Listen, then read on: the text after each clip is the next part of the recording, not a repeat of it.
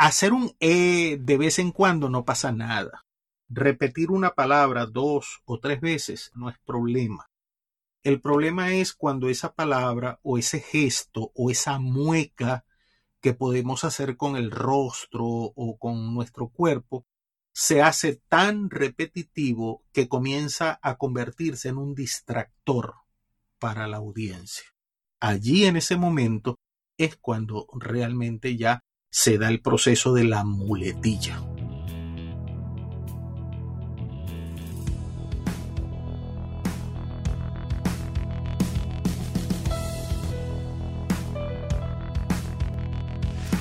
Si eres de las personas que tiembla cuando debe hacer una exposición en la universidad, presentar algún proyecto en el trabajo frente a tus clientes o sencillamente dedicar unas palabras en una reunión familiar, este podcast es para ti. Aquí te brindamos las herramientas para que asumas una actitud positiva ante el público, el conocimiento para desarrollar tus habilidades en oratoria y ganes la confianza necesaria para conectar con tu audiencia. Soy Richard Quintero Morán y te doy la bienvenida a Venciendo el Miedo a Hablar en Público. Supongamos que yo estoy hablando frente a ustedes y sostengo un lápiz, lapicero o bolígrafo, como le decimos en Venezuela, en la mano y comienzo a girar ese lapicero con mis dedos mientras estoy hablando. Luego de varios minutos, las personas ya van a comenzar a dirigir su atención a ese lapicero que gira y gira y gira sin cesar. En ese momento, ese lapicero se convirtió en un distractor para mi audiencia. Lo mismo ocurre si, por ejemplo, estoy hablando y comienzo a repetir una misma palabra. Por ejemplo, y sigo hablando y luego, por ejemplo, y digo tres o cuatro frases más y, por ejemplo, llega un momento en que ya esa palabra comienza a resonar allí en el oído de la audiencia y no falta el que comienza a contarla. Y allí la dijo otra vez. Y la dijo cinco veces y ahí viene la seis. Y mira, ya van por catorce. Y al rato todo el grupo está contando cuántas veces dijo la palabra allí en ese momento es cuando se convierte en un problema. Pero que tú estés hablando y, por ejemplo, digas A o B y sigas hablando y más adelante vuelves a ejemplarizar y vuelves al, por ejemplo, no pasa nada, porque está dentro de tu discurso, está dentro de tu desempeño. El problema es cuando esa misma palabra, ese mismo gesto, se hace tan repetitivo que ya comienza a distraer. Allí es donde está el efecto de la muletilla.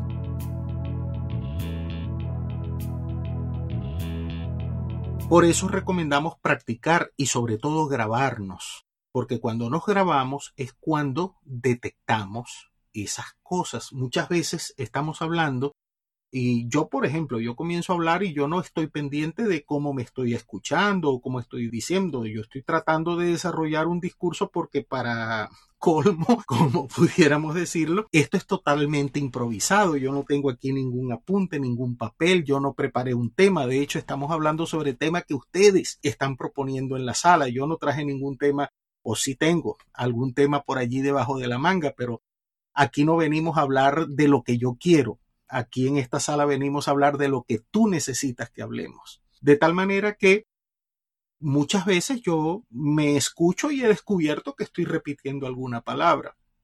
Afortunadamente no tanto como para que se convierta en un distractor, pero sí he conseguido algunas palabras por allí que no dejan de colarse.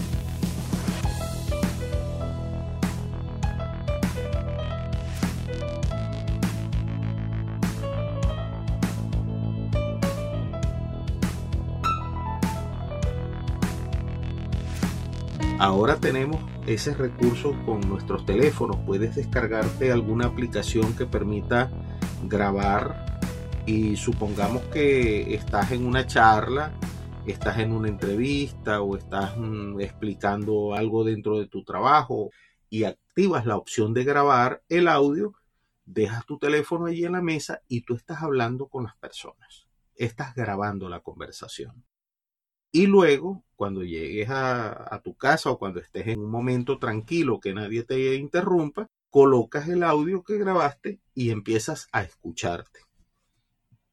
Vamos a escucharnos en actitud crítica de cómo lo dije, que también lo dije. Si utilicé una palabra que en un momento determinado pudiéramos decir, mira, aquí dije esta palabra y pude haber dicho esta otra. Y ya tú vas tomando notas de eso. Si notas que durante la charla que grabaste escuchas muchas veces que repetiste una misma palabra, comienza entonces a subrayarla y empieza a evaluar. ¿Pude haber suprimido esa palabra si no la hubiese dicho? ¿Hubiese cambiado el sentido de lo que dije? ¿O esa palabra sencillamente estaba sobrando allí? Y si la elimino no pasa nada.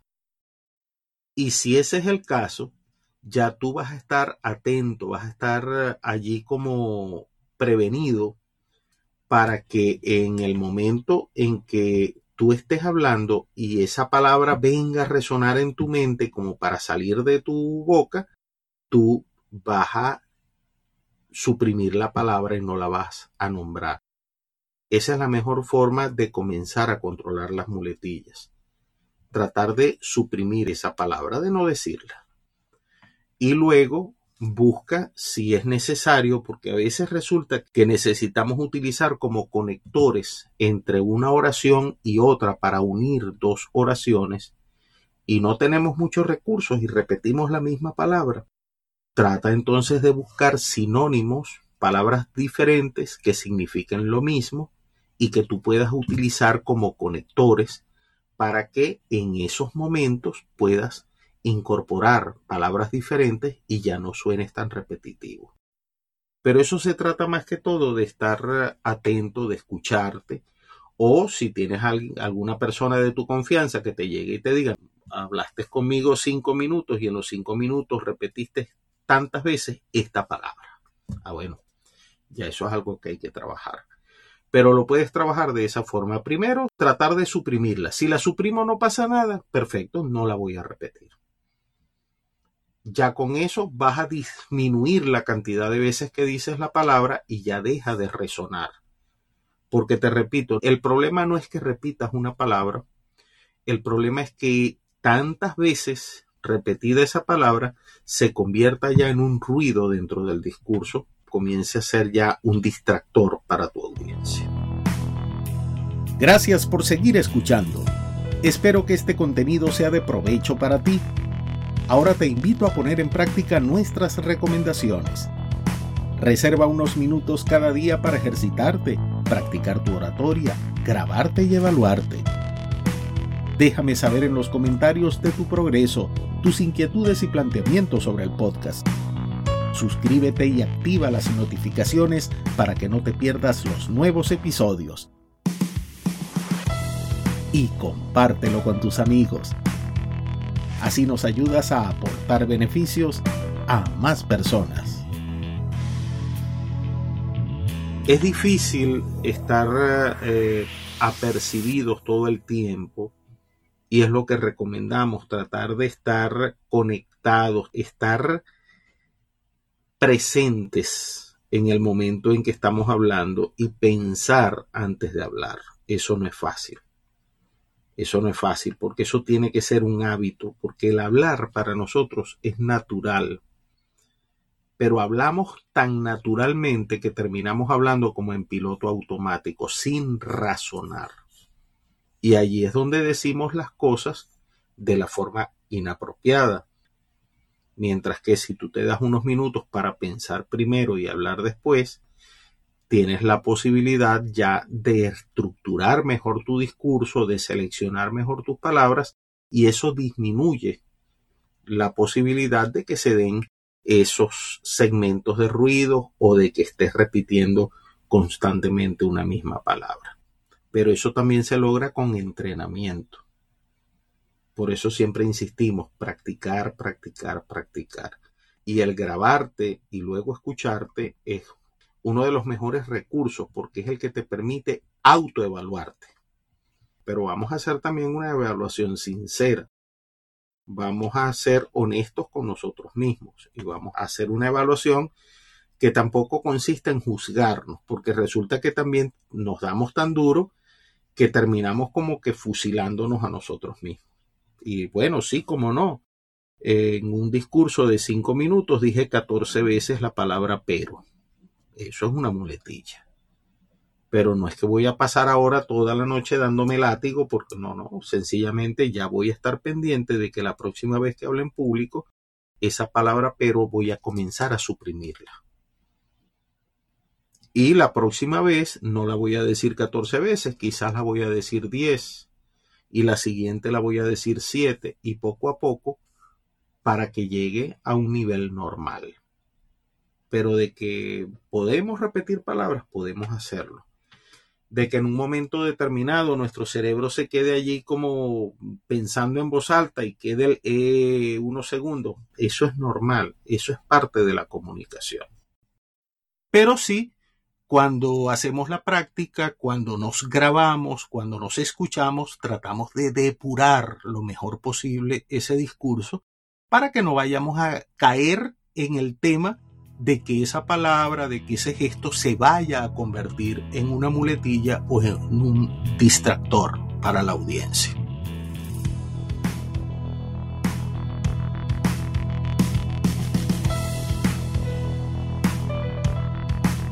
Gracias a ti venciendo el miedo a hablar en público, se ha posicionado como una de las herramientas de comunicación y desarrollo personal que mayor beneficio aporta a su audiencia. Ahora, te pido que me dejes tu calificación de 5 estrellas, si así lo consideras, y nos regales un like en tu plataforma de reproducción. De esta manera, contribuyes a que podamos alcanzar a muchas más personas. Nos escuchamos pronto y como siempre te recuerdo, si el miedo a hablar en público te atrapa, afrontalo y habla con libertad.